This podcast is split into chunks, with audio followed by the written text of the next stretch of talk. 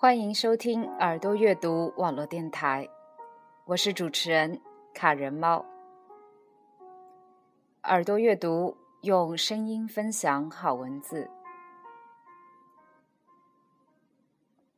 今天与大家分享的是台湾作家、导演吴念真的散文集《这些人那些事》，连载五，第一集：心底最挂念的人。心意。他不记得父亲这一生在子女受到挫折或得到荣誉的时候，曾经以拥抱来鼓舞或加冕他们。至于“我爱你”这三个字，这辈子是否曾经从父亲的嘴巴里冒出来过，他更始终存疑。在母亲年纪比较大的时候。他曾经有一次以玩笑的方式试探着问他：“妈，爸爸这辈子有没有跟你说过我爱你？”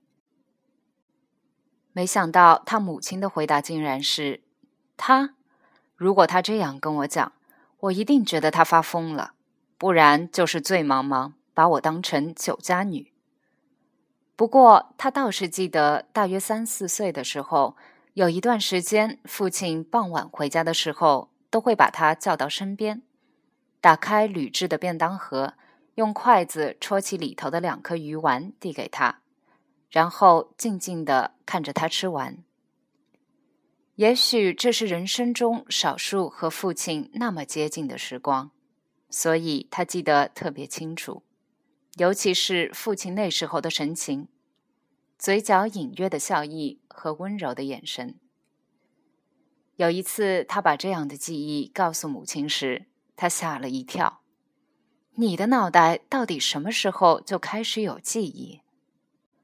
他说：“那阵子，他父亲和一些年纪相近的人每天都得带便当去九份接受国民兵训练，因为他父亲吃饭一定要配汤，所以午餐时他会买一碗鱼丸汤。”只喝汤，鱼丸则带回来给儿子。除此以外，往后似乎就没有任何类似父子情深的记忆。记得国小毕业，他考上第一志愿的初中时，里长兴奋到用放送头全村广播，说这是村子里二三十年来的第一次。说他个子虽然小，但是辣椒要是会辣的话，再小的都辣。等等，那几天，村子里所有人只要看到他，莫不是笑脸和赞美。唯独他父亲，不但像平常一样面无表情，甚至还当着他的面不以为然的跟人家说：“人家的孩子是毕业后开始出去赚钱，他却开始花钱，以及有什么好恭喜的？是不是个材料，要长大以后才知道。”不过放凤那天，当朋友以儿子中状元这个理由要他父亲去九份喝酒请客时，他父亲却又完全没有拒绝的意思。他不知道父亲那天晚上到底喝到几点才回来，只记得隔天醒来的时候，父亲还在睡，鼾声如雷，一身酒味。妈妈到溪边洗衣服去了。饭桌上除了早餐的饭菜和碗筷之外，还有一个小小的长方形的纸盒，里面是一支崭新的俾斯麦牌的钢笔。他和念五年级的弟弟以及过暑假要升三年级的妹妹兴奋地看着，但没有人敢去叫醒父亲，问这支钢笔到底是要给谁。尽管他们心里其实都清楚，是他妹妹先开口。他小声地说：“会不会是要给我的？我三年级啦，要开始用钢笔了。”父亲的鼾声忽然停了。